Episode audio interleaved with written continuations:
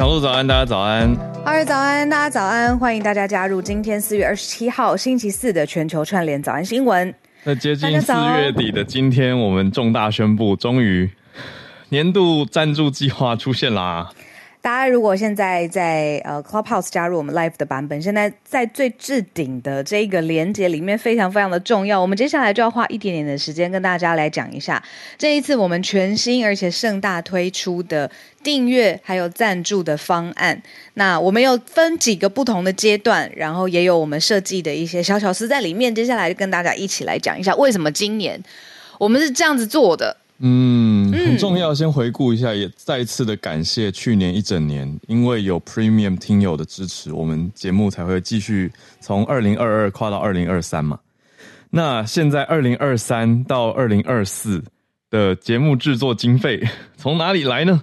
就是从今天开始哦，我们开始这个新的方案了。所以过去的过去一年的 Premium Club 等于准备要。变成一个旧的俱乐部了，没错，我们即将要转移到一个新的 club 来。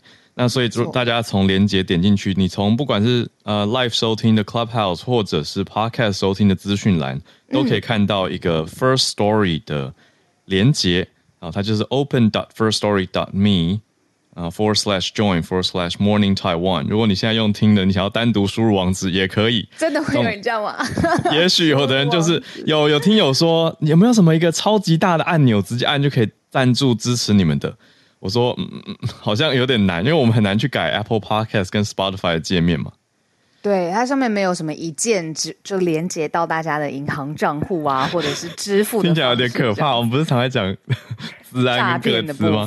对对，但我们我们一直以来使用的 hosting 就是我们的呃声音档案上传的托管平台，就是 First Story。对，所以我们也跟他们谈成了合作，现在就是用这个 First Story 来收取大家的支持，非常他们也非常的支持创作者。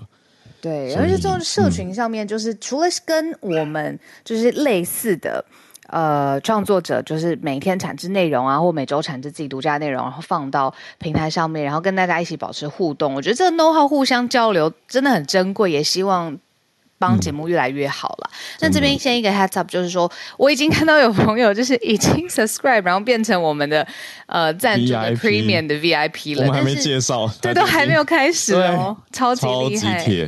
但是为了要加入这个平台，大家先花一小小点的时间注册跟登录。这主要也是因为之后我们可以更了解说你们是谁，来自于哪里，你们大概的背景啊、相关的资料等等的。对，等于是说要登入注册成为 First Story 的会员。那我们也跟大家介简单介绍一下 First Story。First Story 就是台湾几个工程师开始创立的一个。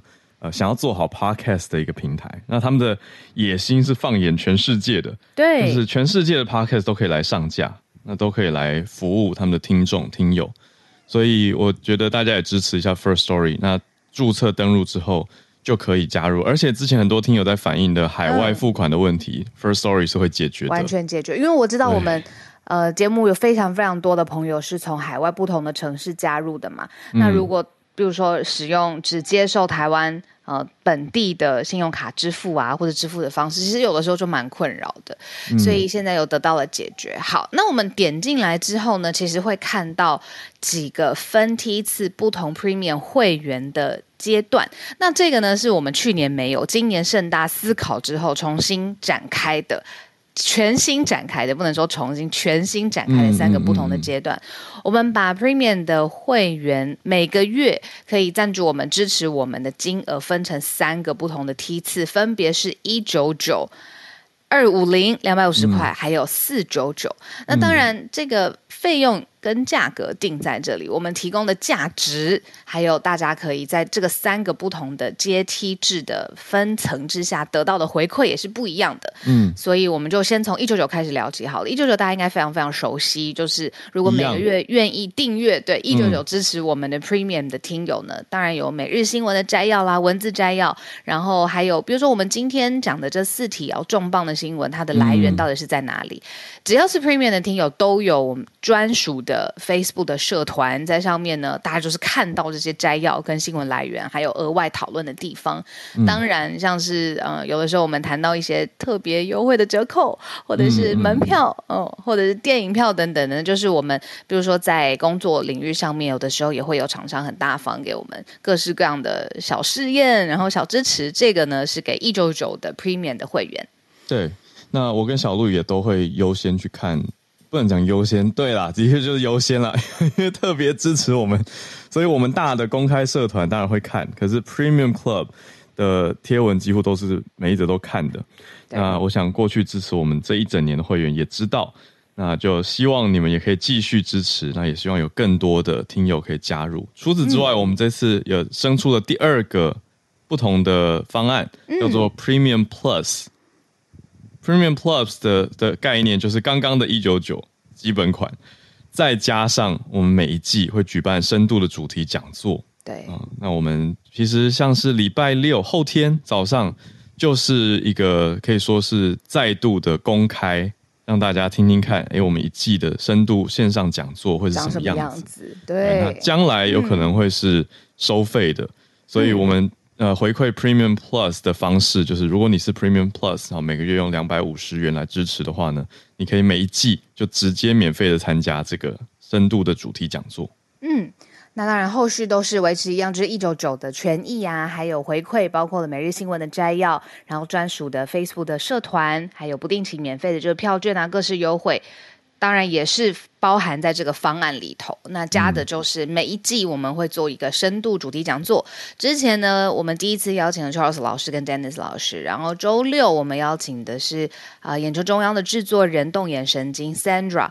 那这个让大家就是 get a sense，那个东西主题讲座到底有多好听、重要、重磅。那只要是每个月愿意花二两百五十元支持我们的朋友们呢，这个以后都是可以免费参加的。嗯，那最后一个我们设计出来的超级支持，成为全球串联早安新闻的 VIP，超级支持的重要来源。每一个月我们定出的方案是四九九支持我们。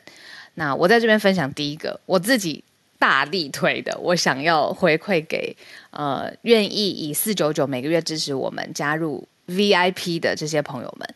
我希望呢，我跟浩尔我们可以有一个年度的谢年饭，是希望可以把大家对接全部接过来哦，在一个 接过来，在一个我们可能精挑细选的场地，然后设计的菜单，然后可能合作呃不同的什么酒水厂商，反正就是饱食一顿。那食物其实是感情的。桥梁对我来说，它是沟通的媒介。嗯嗯、重点是想要特别谢谢你们，然后我可以实体见到你们说谢谢，这对我来讲很重要。所以以四九九超级支持成为 VIP 的这一群朋友们呢，我主推，我希望也承诺会有一个年度限年饭，在实体的场域跟大家见面。对，我跟小鹿有在讨论呢，就是我们四九九这个方案也是第一次推出，对，所以不太确定到底多少人会加入。你看，如果最后只有十个人的话，我们就是一桌就解决了。但 如果啊，就留下什么羊肉城啊，也可以。但如果很多很多很多人的话，我跟小鹿就会设计一些团康活动，让大家也可以互相认识。对，认识。嗯，总之今年。应该希望一定要啊！早安新闻有一个实体的大家一个大聚餐，那就希望可以让呃四九九 VIP 特别拥有这样子一个特别的经验。那对我看到聊天室也有很多听友已经在在讲在讨论的哦。对，这次也比较特别的是，如果不想要每个月扣的话，你可以直接一整年。我们上面有设计，你可以直接年缴来支持我们哦。那当然不用什么换卡啦，嗯、或者是哎担心这个卡有没有真的是每个月照扣这样子。对，都看大家。那也有听友在问说，哎，之前订阅的如何如何？呃，其实一切都重新开始了，嗯、因为去年到今年的方案已经刚好结束了，嗯，就到四月底就就结束了，所以我们也不会再。再也不需要做任何调调整跟跳转，因为之前的平台是绿界，嗯嗯、但我们现在年度赞助是转来 First Story 这边。对，那我们继续来讲，就是超级支持成为全球串联早安新闻 VIP，就是我们真的是会实际现身，谢谢大家跟大家互相串联的回馈，还有哪些呢？这些朋友们呢，我觉得大家是呃，真的真的很有凝聚力，而且真的很感谢。我觉得我们作为节目。也很像是一个把这个节目成为一个平台的方式呈现，有一个很重要的价值是串联大家。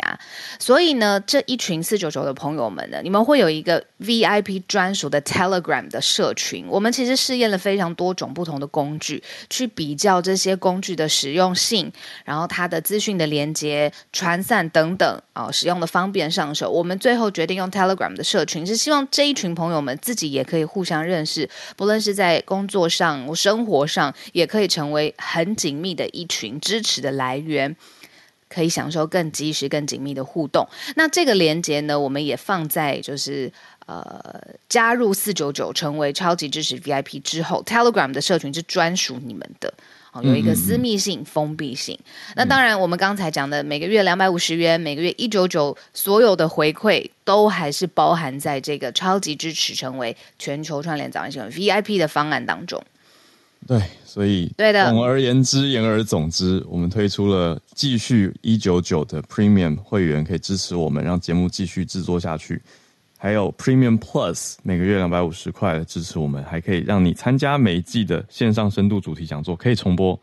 在最后四九九每个月四九九的 VIP 超级支持者，就是成为早安新闻的 VIP 啊，一年来跟我们吃一顿大餐，大家来大餐啦，对，好好。聊聊天，见面认识一下，多交流一下。那还有 VIP 的 Telegram 社群，不过有听友反映说，我们社群连接要再更新一下，我们会再处理一下这件事情。我觉得这也显示出 Telegram 的安全性。对，真的，嗯、因为它这个会是一个私密封闭的社团，专属超级支持 VIP 的人。嗯，然后刚才浩尔在讲年度限年饭，你知道我脑袋当中已经冒出什么样的景象了嘛？我会觉得。大家来的时候，没有，我一定会亲自做那个呃卡接待桌哦，卡片，卡片就是每一个人座位上面会有你。你现在加码，然后我想要就是去设计那个卡片，谢谢大家。对，我觉得其实我是一个非常爱吃东西的人，就是。我觉得食物大家一起饱餐一顿，那个满足感跟亲近的感觉难以被替代。所以在设计四九九方案的时候啊，这个真的是我很期待的地方。那当然，我们节目是一个以新闻跟资讯为核心的宗旨的节目，那串联大家。所以其实每天的文字摘要，我到现在看了也都是会觉得说，哦，原来我们讲过，已经讲过了这个脉络，然后每一次叠加上面的资讯，所以我觉得。就算是最基础的一九九的这个方案，我也觉得每日摘要是非常非常重要，对我来说都可以按图索骥的资料库。嗯嗯嗯，所以跟大家分享，就是我们今年设计出来的二零二三年度全球串联早安新闻的订阅赞助方案，跟大家分享啦。嗯，以上三个方案，我觉得也稍微破坏一下，我们拿这些经费，希望持续成长更好。我们也在研究、嗯、呃一些系统。可以让大家，比如说之后的摘要，就真的可以整理成像你说的一个资料库。嗯嗯，然后大家可以呃，会员就可以回顾啊、检索啊。那或者是我们的会员怎么样可以更简单紧密的跟大家保持联络？这也是我们一直在思考，怎么样让大家体验可以更好。可是你目前资源还不够嘛？那我们就需要大家的支持，来让我们更上层楼。那当然，节目资讯的提供也是会继续努力的。所以我们就来准备进今天的盘点吧。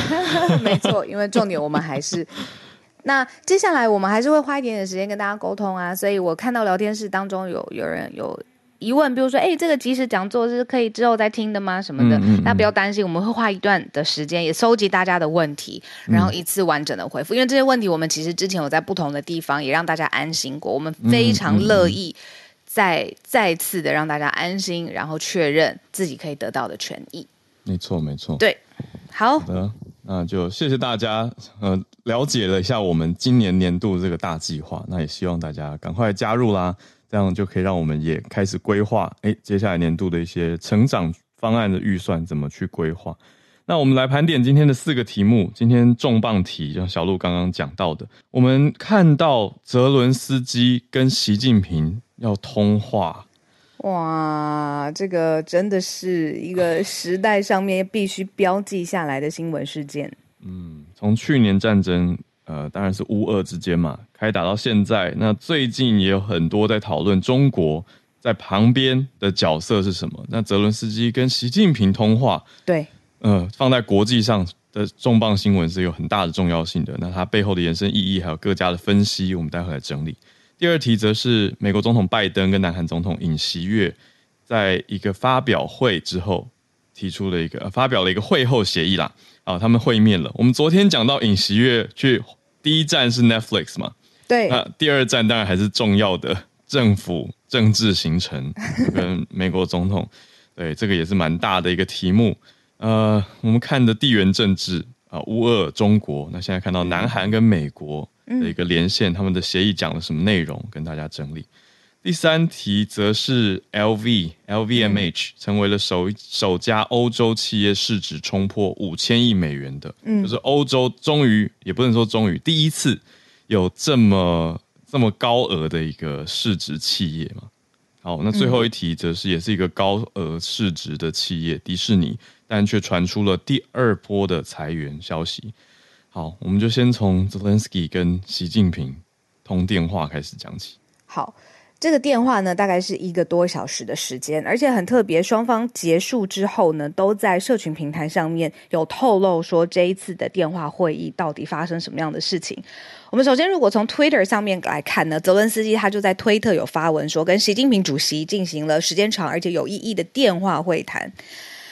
那接下来呢，泽伦斯基的发言人又在脸书上面表示说，这两个人呢花了一个小时的时间讲电话。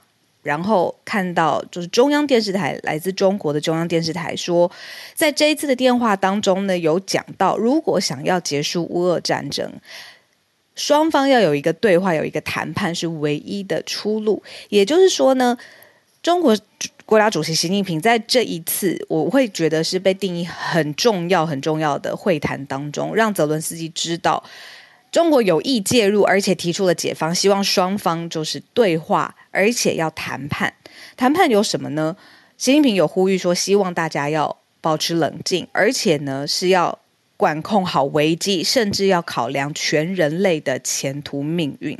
嗯，接着又把自己的这个立场表达画好了，说中国还有北京会在整场冲突当中保持中立。那我们也看到习近平没有针对俄罗斯。发动还有入侵来做出任何的谴责，但是他们提出了一个十二项的政治解决方案。嗯，十二项其中哦，落落的不说，对一个为解决危机立场的文件，那就提到就说必须要保障所有国家主权、独立还有领土的完整。这个是北京他这方面提出的，非常特别。那当然，这个听起来乌克兰当中可能会觉得，哎，好。舒服一些，至少希望说对话谈判，但是你有一个底线要保持，呃，国家主权、独立跟领土的完整。但是同一时间，中国的这个保持中立的角色，甚至现在跳进来做和事佬，直接跟泽伦斯基对话，这件事情在国际上面，其他的观感是怎么样的呢？其实我这边必须呃也看到，也跟大家说，在。国际上面啊，大部分都是保持有一点怀疑，而且对这个角色有一点点模糊的。那甚至是来自于跟台湾有很多很多关系的呃捷克，捷克总统就说，其实，在乌俄战争当中啊，中国是最大的利益得利方。其实他心里面真正想要的事情是能够，比如说跟呃莫斯科跟。俄罗斯有这种无上限，你还记得吗？我们之前提过无上限的伙伴关系，甚至交换来非常低廉的石油的价格。嗯，然后在整个他的权力布局当中，其实乌俄战争拖得越久，中方的立场跟中方的权益是越大的。所以他真正心里葫葫芦里面卖着什么药，这件事情不只是捷克总统，包括了其他国家在看中方作为和事佬的这个角色，其实有存疑，其实也有担心。嗯嗯，我们回到外交上面，外交上面这次传递出来的讯息，如果拉回到乌克兰的角度呢，嗯，Zelensky 他在推特上面发的是一个很简单的贴文，但是却强调的是两个讯息。第一个讯息是跟习近平通完话了，然后是他用 long and meaningful 来形容，嗯，那就是又冗 冗长嘛，好漫长，呃，时间长，而且又意义深远。的一个一通电话，那根据媒体报道是将近一个小时的电话。那第二个讯息是说，乌克兰也派了大使到中国，所以对外外交上我看到的是说，乌克兰来呈现的是要跟中国有连线，还有友好关系。对，那至于到底多友好，这就是小鹿刚讲的，各方还在看，还在观察的。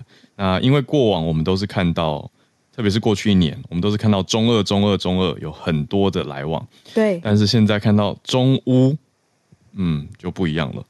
我觉得浩尔提出这个外交的角度非常好，因为刚好有一个新的事件就在。呃，双方通话之后即刻发生的。其实，在过去，你看乌克兰驻中国大使一直是悬缺的，这个职位从二零二一年二月开始就没有人担任了。嗯，你只需要你把它想象成是一个两国之间你沟通的代表人员，结果都没有这个人，那所以沟通可能没有办法及时或不达，或双方有来回来往这样。那结果。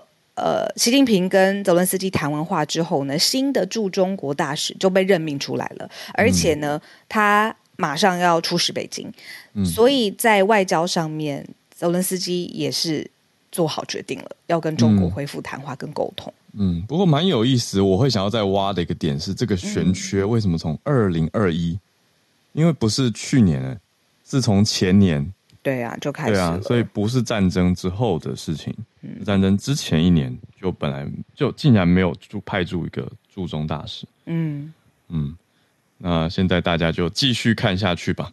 我们当然希望战争早日落幕啊。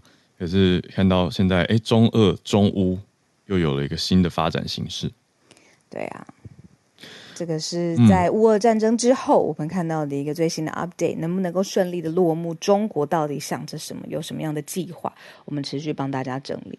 嗯，好，那第二题，我们看到拜登转往美国这边来，美国总统拜登跟南韩正在美国拜访的总统尹锡悦，他们宣布了一个协议，这个协议内容相当的重大，是跟美国的核潜舰有关系，嗯、美国的核动力潜艇。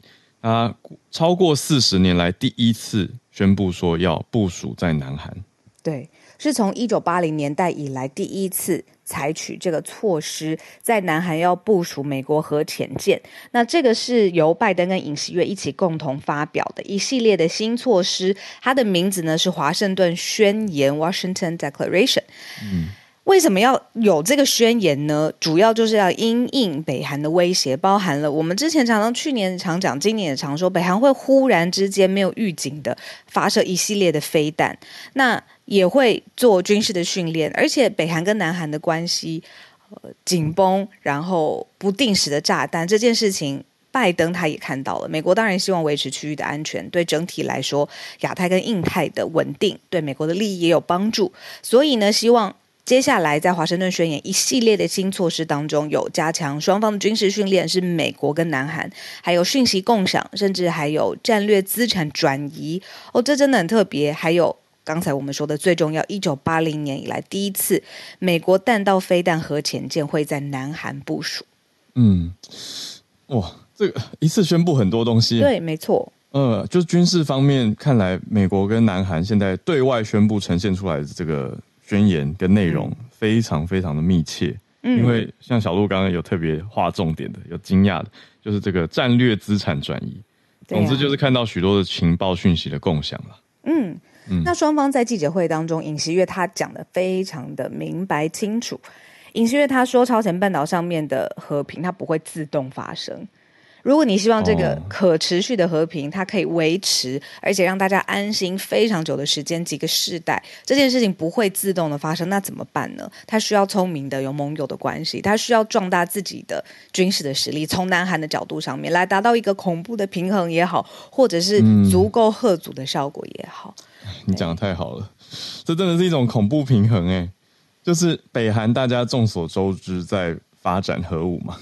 那那现在到了南韩怎么反应呢？南韩就跟美国合作了。嗯，好，那现在美国总统拜登也有讲出一个警告北韩的话。嗯嗯，他就说，如果动用核武的话，将是政权末日。这这就是一种恐怖平衡的，嗯，的的的宣言呐、啊。嗯嗯，所以强化的是南美韩之间在朝鲜半岛的这个所谓的核威慑的能力嘛，嗯、就它的一个威慑能力。嗯，对，那美美国跟南韩也要成立一个核资商小组，所以都围绕在这个核，当然指的是 nuclear weapon 核武上。嗯，对呀、啊，所以我们从乌俄战争，然后看到跟我们比较邻近的，就是你如果去比较说南北韩之间如果发生了冲突，其实尹锡悦他也有曾经这样子讲过，就是全世界都不会乐见。从他的发言当中，他也把就是说，哎，台湾如果发生了任何。比如说被入侵的状况，那就很像是如果南北韩之间也发生了战争的状态，那这些如果发生了这样的危机，或者是对于世界和平造成的损害的程度，都是国际社会不乐见的。嗯，所以他也会你说做这种譬喻延伸，然后把大家的目光也带到整个你说大亚洲的地区，嗯，和平，对呀、啊。哦，对，所以美国这边讲出来的观点就是，北韩你在发展核武，那。不论对美国盟友或伙伴都不可接受。如果北韩有类似的行动，就会导致政权的覆灭。对，很重。嗯，好的。所以现在看到南韩跟美国，除此之外，我觉得也有意思的，可以关注一下，跟台湾也很有关系的是晶片。嗯，因为拜登在这样子宣言当中还提到了晶片。嗯，对，没错，这一切都是绑在一起的。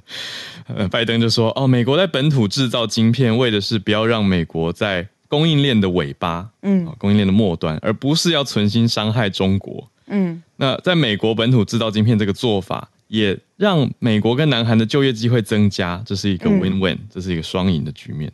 嗯嗯嗯。那拜登说，这个针对核武啊这些军事武器的先进晶片，美国不会卖给中国。也不会出口到其他国家，嗯、但这个刚刚讲到葫芦卖什么药嘛？那我们回到这个各方晶片产制者的算盘，嗯，还有很多要打要算的，我是这样想了。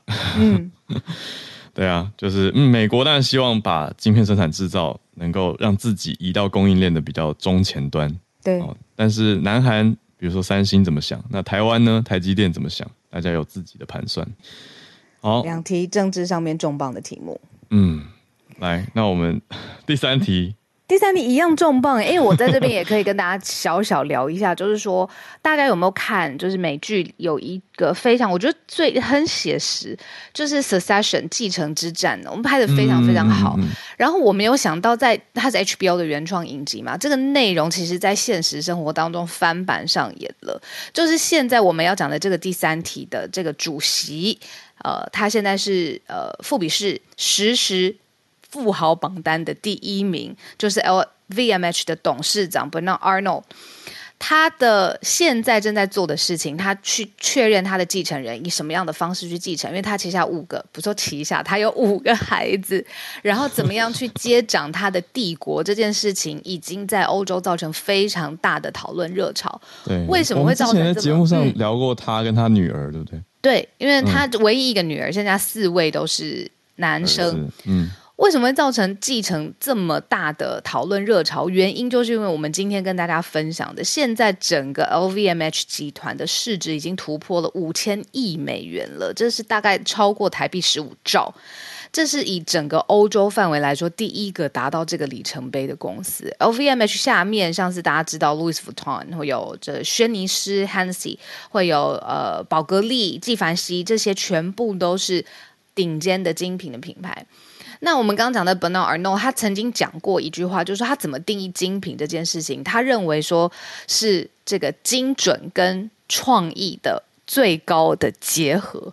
嗯，哦，他对他对他来说，就是他不只是一个身身份上面的一个 tag，也不只是一个呃炫富的工具。他对他来说，就是非常非常精准的工艺跟最高的创意之间互相结合。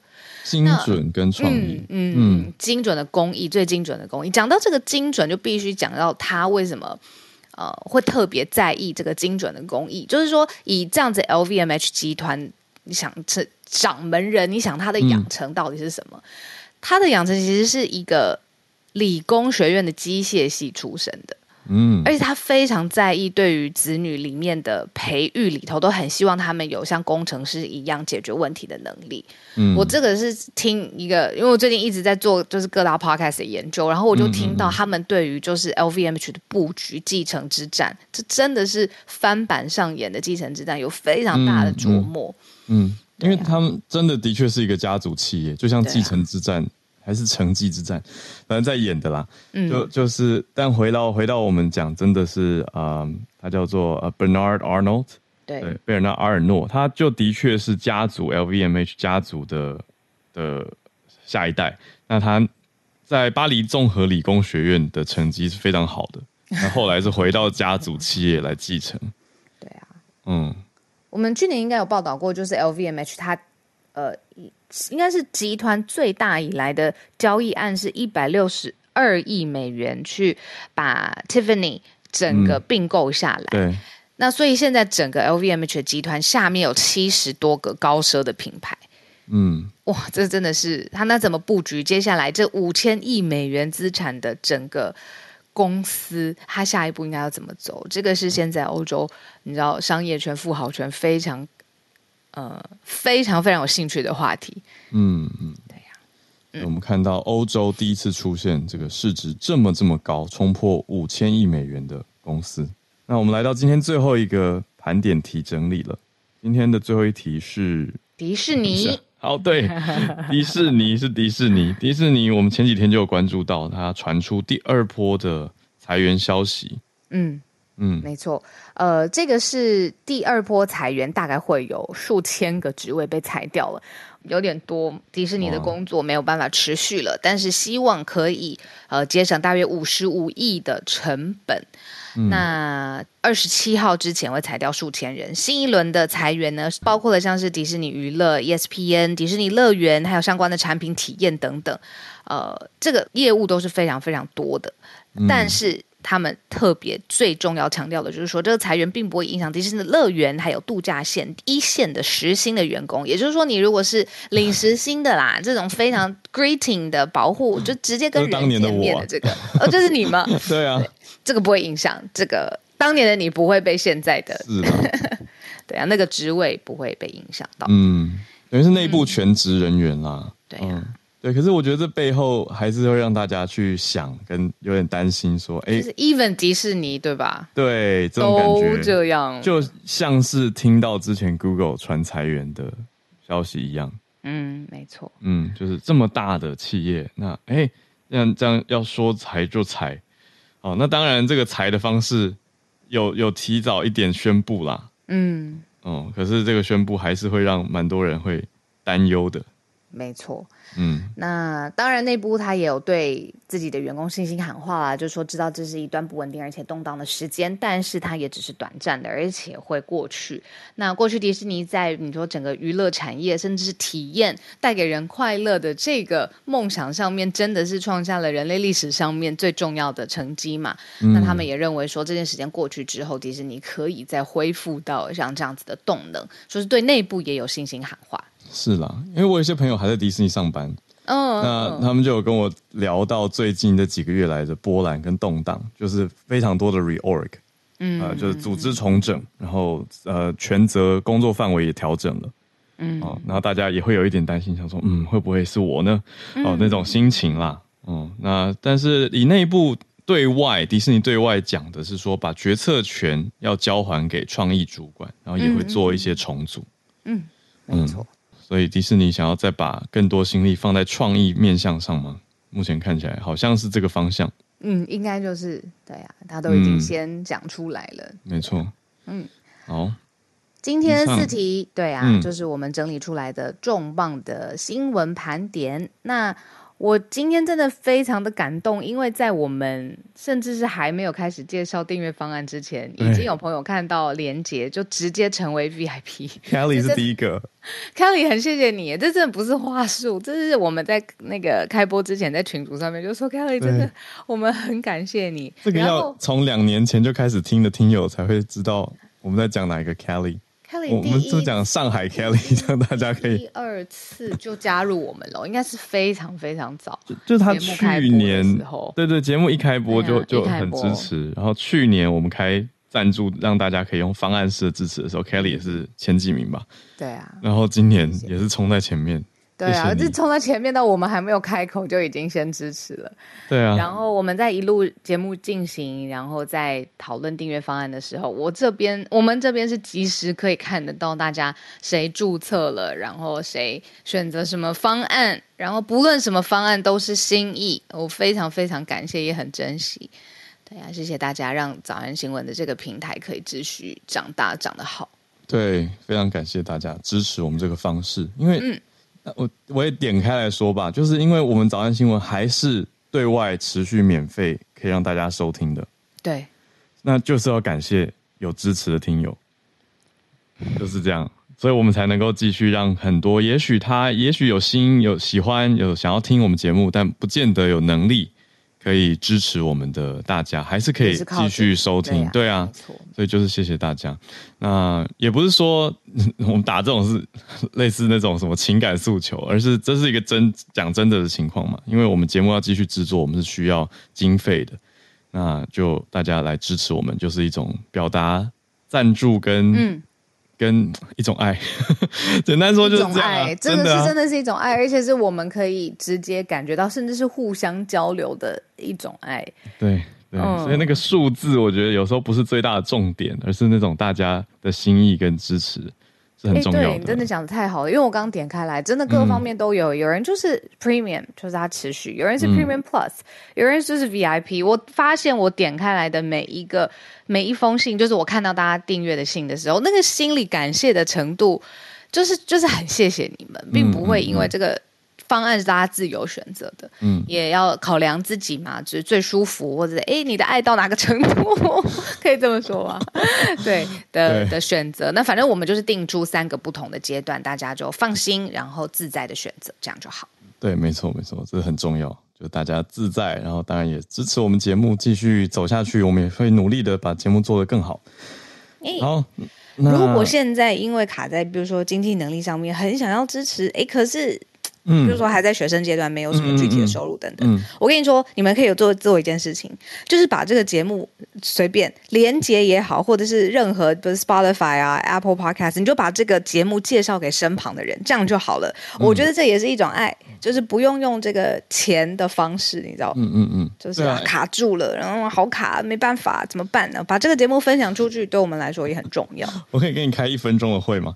可以啊，就是就是有一家厂商有来找我们，我之前有在群组跟你们讲，就是有他们是一个那种网页。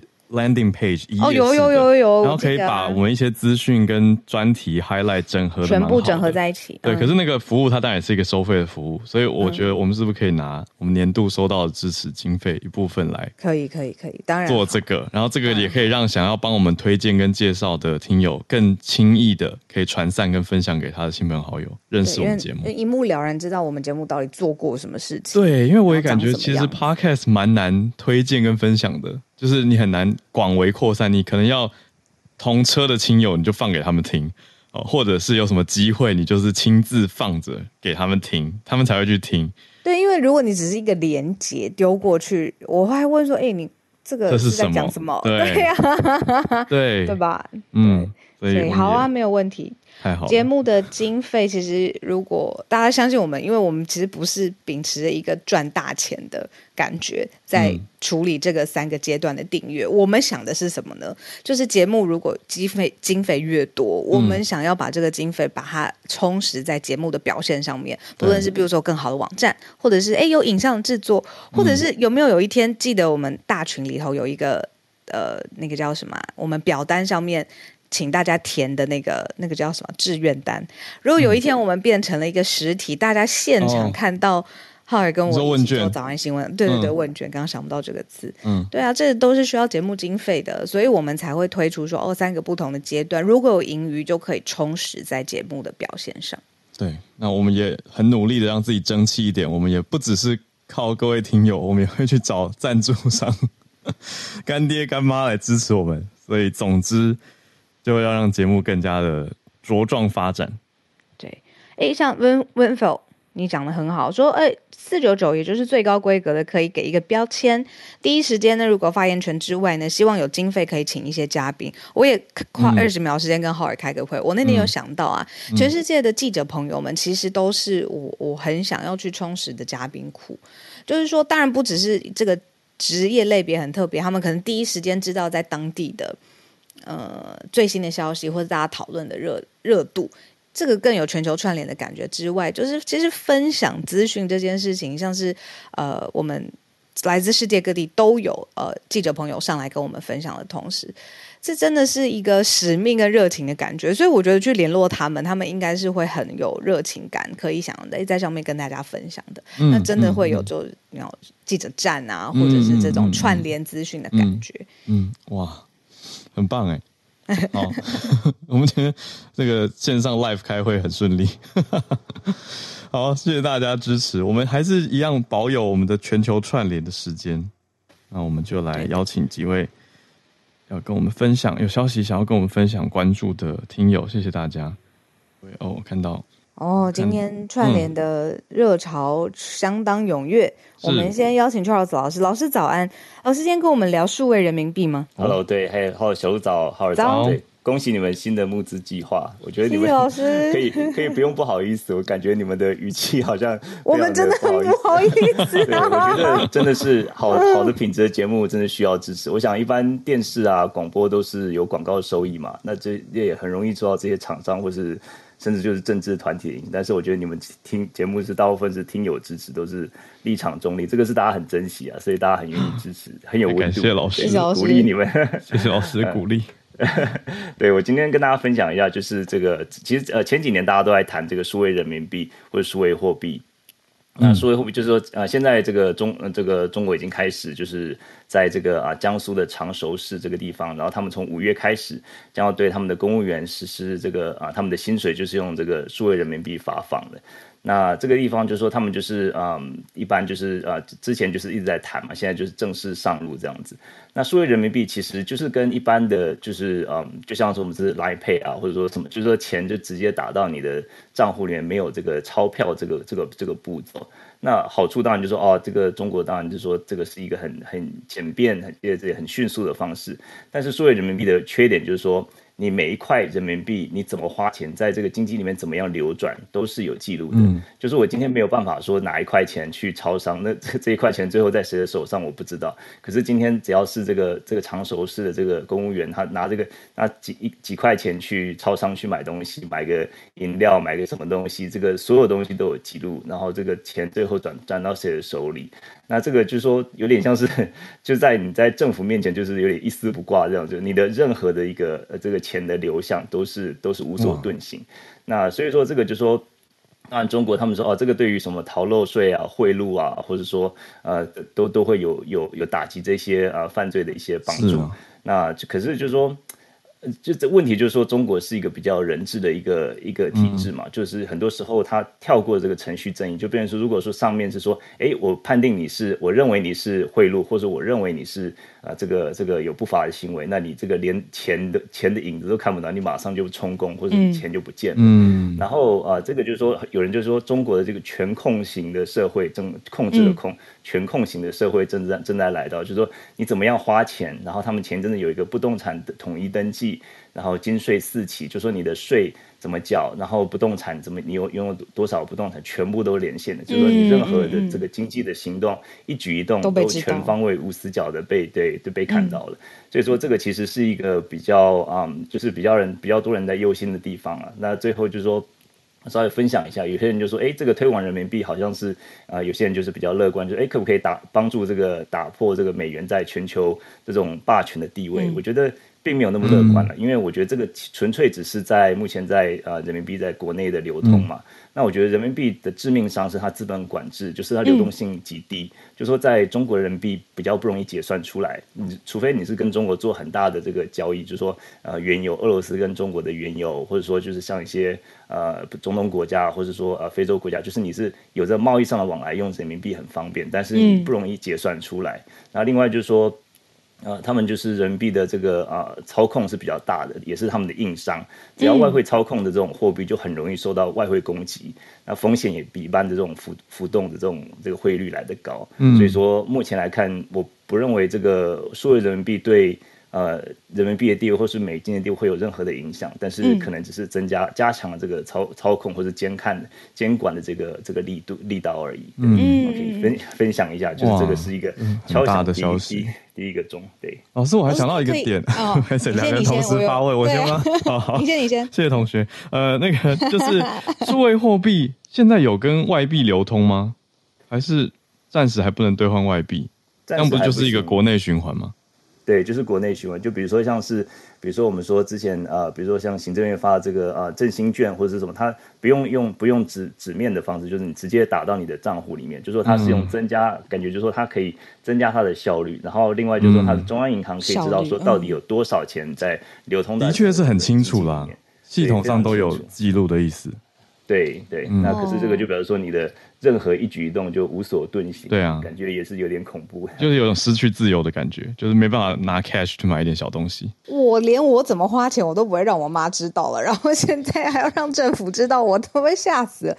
老师，那我想问的事情是中国现在经济的问题，呃，蛮严峻的。它如果要恢复到比如说经济成长的水平，但这个不是数位货币发行、数位人民币发行的目标是吗？这样子听起来其实跟恢复经济。呃，能量其实没有关系，就没有太大的关系。哎呦，中国 目前的主要的问题是说他们的。呃，他们之前常常说啊，内循环、外循环。那我觉得这个其实他们的本身内需其实蛮不足的。虽然说他们的第一季的表现，这 GDP 是四点五，但是呃，这个很多很大一部程度是这个官方的这个啊、呃，等于是呃官方的这个在基础建设，还有在他们的这个外债，呃，还还有很多的这种呃其他的这种政府就是财政政策方面的扩张，所以说在有点像挤压到呃就民间的这个啊、呃、投资，那民间的这个消费也不太足。然后再加上他们的不动产啊，这些都还没有啊，从这个从这个疫情中间恢复回来，所以今年呃，当然这预期是大概他们可以说预期说现在看起来是百分之五的经济成长，但是嗯。呃，我认为可能就是他们除非是呃他们的呃这个共产党就是他们中央北京当局继续的这个在举债啊，举债也会造成他们的这个这个利息会殖利率会升高嘛，所以说这个其实都是两难呐、啊，所以说我觉得政府过度干预其实还是有它的限制的。理解，理解，谢谢 Charles 老师。对啊，因为我想说，当前的烫手山芋应该是恢复经济水平，没错。结果现在多了一个监控的工具，同步推行喽。那这个东西有趣的是，因为台湾讲数位，可是中国是讲数字。嗯，对，他在中国是叫 digital 的意思。他们用很有趣，他们用 e 耶，就是数字人民币 e，他用 e hyphen c n y，就是呃 Chinese 元。对啊，的元嘛，对对对，人民币的元，对，那 C N Y，数字人民币，E C N Y，嗯，或我们讲数位人民币，谢谢 Charles 老师。对啊，重要的消息。嗯，好，那紧接着 Charles 老师之后呢，我们邀请赌城里长 Bo Charles，嗨，对，拉斯维加斯的 Charles，Hello，大家好，听得到吗？你好，听得清楚，早安。啊，你好，你好，好，因为我刚刚在开车，我现在把车停下来，OK。生活感，我停下来。我听到 Las Vegas 了。对，我刚，我刚从 Vegas，我刚从，我刚开到 Vegas。对，是这样子。我会介，我会介绍这一条新闻，就是那个欧克兰运动，那个美国大联盟欧克兰运动家队要搬到 Vegas 这条消息。然后这条这个消息已经传在我们这边已经传很久很久了，好几年了。那一直总算算是尘埃落定了。那只是说，呃，其实大家其实我不知道大家有没有发现一个问题。以 Vegas 的城市规模来讲，它早就突破百万人，甚至接近三百万人。可是，一直到二零一八年以后，北美四大职业运动才开始进驻拉斯维加斯。哇，嗯嗯，关键在于说，我们这边我不知道你们知不知道，有一就是台湾的运动博彩，嗯、我们我们称为呃 Super Book 呃 Super Book 或 Sports Book。嗯，那这个东西，这个东西在全美国，在二零一八年以前，Vegas 独一无二。运动彩券。对，只有 Vegas 有啊。哦，对，这就是为什么二零一八年以前我们不能让四大职业运动进来。嗯，跟跟运动彩券这样有关系，博彩有关，就是一种赌博。对，哦，对，没错。你不要让赌运动运动介入赌博啊。嗯对不，对。所以说反过来，等到二零一八年为什么可以？因为二零一八年美国东岸开始开放，美国的那个靠近大西洋城镇已经开放了运动博彩。嗯嗯，所以当 Vegas 不再是唯一的运动博彩下注的地方的时候，四大职业运动就可以进来了。哦，原来是这样。嗯嗯，懂。对，那二零一八年一开始进来就是 Golden Knights，就是冰上曲棍球，嗯、然后再来是那个也是欧克兰的突击者队，从加州二零二零奥克兰搬到 Vegas 对，欧克兰搬过来。对，嗯、然后第三支球队就是运动家队。嗯，那将来看看 NBA 什么时候过来。嗯，哦，理解。哦。对啊，你看大家那么多年来没听到 NBA 有那个 Las Vegas 什么什么队，还没，从来没有听过，为什么？以啊，这城市规模怎么可能没有？对，原因就在这里，原因就在这里。所以我这边讲的是，其实是连很多美国人都不知道的。那我这边，因为我们在我们长期在赌场进，在在赌场工作，我们就觉得很奇怪，为什么我我要看大联盟，我要跑到加州去看？嗯，为什么我要看 NBA，我跑到加州去看？我们这边明明有足够的人口，为什么不可以有？嗯，运动博彩啊，运动博彩，因为我们靠运动博彩赚了多少钱，你知道吗？全美国唯一能够把运动博彩地方都到这边的时候，我们去我们今年的超级杯 Super Bowl，你们知道吧？Super Bowl 来 Super Bowl 那时候来的人潮，你们知不知道比几乎快要比 New Year Eve 的人还要多？嗯嗯嗯。当我在桌上发牌的时候，一一桌九个人，有四个人是朋友，他们说他们从各地过来，为什么？他们要他们要参加 Super Bowl Party，嗯，他们把 Super Bowl 当成是一个来聚会的一个理由，就像过年一样，大活动。对对，这就是我我今天要分享。不好意思，报告完毕，谢谢。不用不好意思，我觉得长知识哎，完全不知道原来一个在地。对啊，运动队伍能不能进驻到一个城市，有一个城市的名字，其实是跟你知道它的文化、这个城市的特性属性很有关系的。对啊，对。所以以后有可能 Oakland A's 会变成 Las Vegas A's，呃，是这样，对，说不定，对。那我们在开玩笑说，你要不要改成名字叫 Gam 叫那个赌徒者 Gambler，Gambler，应该不会改那么大，城市行销是不是改那么大了？对，只是现在我们看到的消息是说，Oakland A's 他计划说要在 Las Vegas 买一个体育馆嘛，买一个很大的场馆，然后预计在二零二七年搬过去。对，而且体育馆很妙哦。你们知道吗？你们像我现在从加州开过来之后，你知道 NHL 就是 Golden Knight 的球场，跟你们预计要看到的棒球队的球场，那个运动家球球场就在十五号的左边跟右边而已。嗯嗯嗯，超级近。然后呢，另外一个最大的球场就是 Raiders 球那个突击者队球场，就在后面一点点的，相隔不到一两迈而已。那个球场可以装七万人。突袭者队可以装七万人，因为这些地方平常也可以办演唱会啊。对不对？对啊，对啊，对啊，对啊，对啊，对啊！这三个球场相隔距离不到一两迈而已，福瑞出口只差一个出口。你看有多，你看有多疯狂！全美国没有人这样搞的，真的。对，只有 Vegas 敢这样搞。哇！对，跟你讲，难怪这么有精神，超神。谢谢，谢谢。不夜城。对啊，对啊，对啊！谢谢杜城李长博 Charles，帮大家增加了一些美国在地的知识，还有很 Vegas 的事情。开车小心呢。对啊，谢谢谢谢。OK，谢谢，不客气。我们今天最后连线来宾，虽然还有很多听友很热血。今天是举手，对，抱歉，因为节目时间的关系，我们先暂时。对，我们明天还有，明天，明天还有，一到明天。对，那我们来跟朱小汉连线。朱小汉，听说你下礼拜，啊，朱小汉昨天突然跟我讲，他下礼拜开始要做一个节目。哦，也可以跟我们分享一下。那个，因为我还没有在自己的节目宣布，所以这个 先保密嘛。慢一点啊，好好好，慢一点，慢一点。手下大家可以关注他。嗯嗯。不过我已经决定要当 VIP 了，因为这个 VIP 就是它，它就代表着这个 very interesting pig 啊，非常有趣的猪 啊。不好意思，英文英文英文太好了，嗯，英文太好太好了，这个呃不好意思啊，不好意思啊，这个我这个新闻是来自于美国的佛罗里达州，就是这个佛罗里达呃佛罗里达州的州长的三。在过去一年的时间，其实一直都是在和迪士尼啊、呃、在打仗。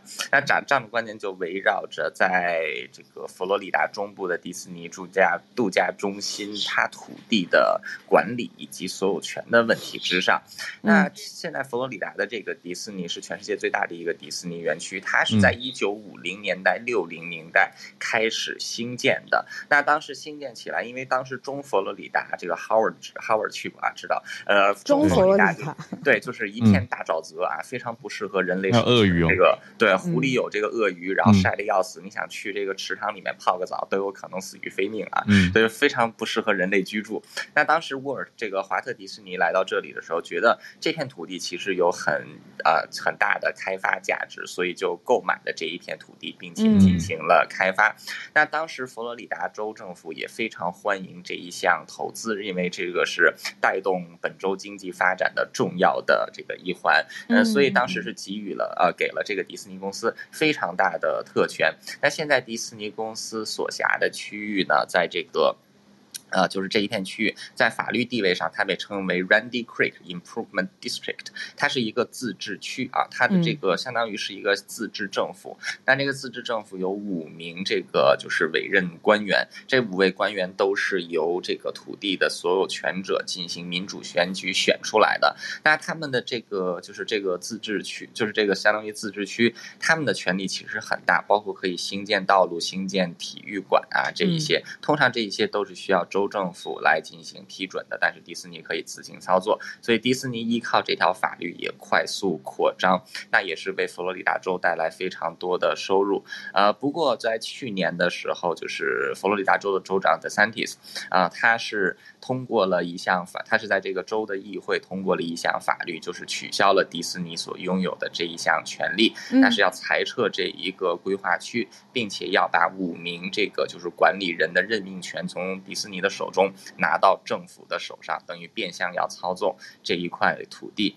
那迪士尼政府于星呃美国时间星期三啊，大概就是十个小时以前，向联邦政府法院提出了控告，认为这是这个州政府违反自己原先的诺言，以及对迪士尼公司的打压。呃，尤其是德桑蒂斯在佛罗里达州通过了诸多法案啊，就是尤其其中一条是禁止在学校里边教授关于这个啊同性恋呀、性取向议题相关。那迪士尼当时作为一个公司是明确表示反对的，那德桑蒂斯就以此为依据对这个迪士尼进行了多次的攻击啊，然后现在是上升到要这个收回迪士尼在冲佛罗里达州的土地管理权，嗯，可以说事情是闹得。嗯，可以说闹的是非常的大。那路透社今天同样的另外一篇报道也是在探讨此事，认为迪这个 DeSantis 跟迪士尼的这场交火啊，就很有可能会对 DeSantis 的政治仕途造成非常恶劣的影响，因为毕竟他很可能就要参选二零二四年的这个美国总统选举。另外就是 DeSantis，他现在并不在佛罗里达州啊，他现在是在日本和南韩进行外事访问，希望能为佛罗里达争取到更多的贸易。协定啊，所以这个、嗯、这个这个这个就是啊，这个啊闹剧或者说是这个案子要多，对，要怎样发展下去，其实还对，其实还蛮关注的，因为它涉及到很多。第一方面就是啊，这个。连就是地方州政府的这个权限到底是在哪里？嗯、就是能不能就直接干涉出干涉这个私营公司所拥有的土地啊，它的这个管理权。另外一个就是在于说，呃，迪士尼已经做到这么大啊，它这个拥有它就是很长时间享有这个特权，特权应不应该被收走？另外一个最重要的就是，美国是一个极为崇尚自由资本主义的社会，尤其是共和党认为是不应该干涉企业的运作，但是现在。DeSantis 作为共和党的这个热门人选，去直接干预迪士尼的这个企业的运作，那、嗯、到底这个界限是在哪里？对，对，所以他牵涉的问题是非常多。不过本人更关注的就是迪士尼的门票，他妈什么时候要降价呀？就是这样，谢谢。现在真的是蛮贵的，一般新生。对啊，之前就是说什么呃，乐园旁边盖监狱，然后这个标题一看，你就会觉得说哇，原来后面发生了这么多的事情。嗯，而且我看迪士尼现在对外的数字啊，在佛罗里达大概有七万五千个员工，你就知道这个帝国的庞大。懂。嗯，谢谢朱小汉今天带来佛罗里达这边的消息。而且谈到的是，就是政府跟企业之间的界限，还有延伸到共和党，对啊，他的立场，DeSantis 都有可能会影响到明年哦。明年大选有可能是他，真的。对啊，好。那这些消息的串联，感谢今天我们的 Charles 老师，还有赌城李长博，还有朱小汉。嗯，那今天举手的朋友们，不好意思，因为时间的关系，我们希望明天都还有机会可以听到大家的声音。嗯、那最后就是，不论你是透过 Podcast 听到这一集的节目，在资讯栏当中，或者是现在在 Clubhouse 上面看到置顶的连接，这是我们最新推出的二零二三年全球串联早安新闻的订阅方案，提供给大家参考。对，欢迎大家加入支持。当然，我们之前问卷里面有真的学生就写说，我支持你们，但我是学生，没办法加入。It's OK，你就帮我们推广节目。那可以支持我们的话，欢迎你加入 Premium 或 Premium Plus，或者是 VIP。谢谢大家，那我们就明天早上八点继续准时的串联。嘿嘿，明天见，大家拜拜。拜拜。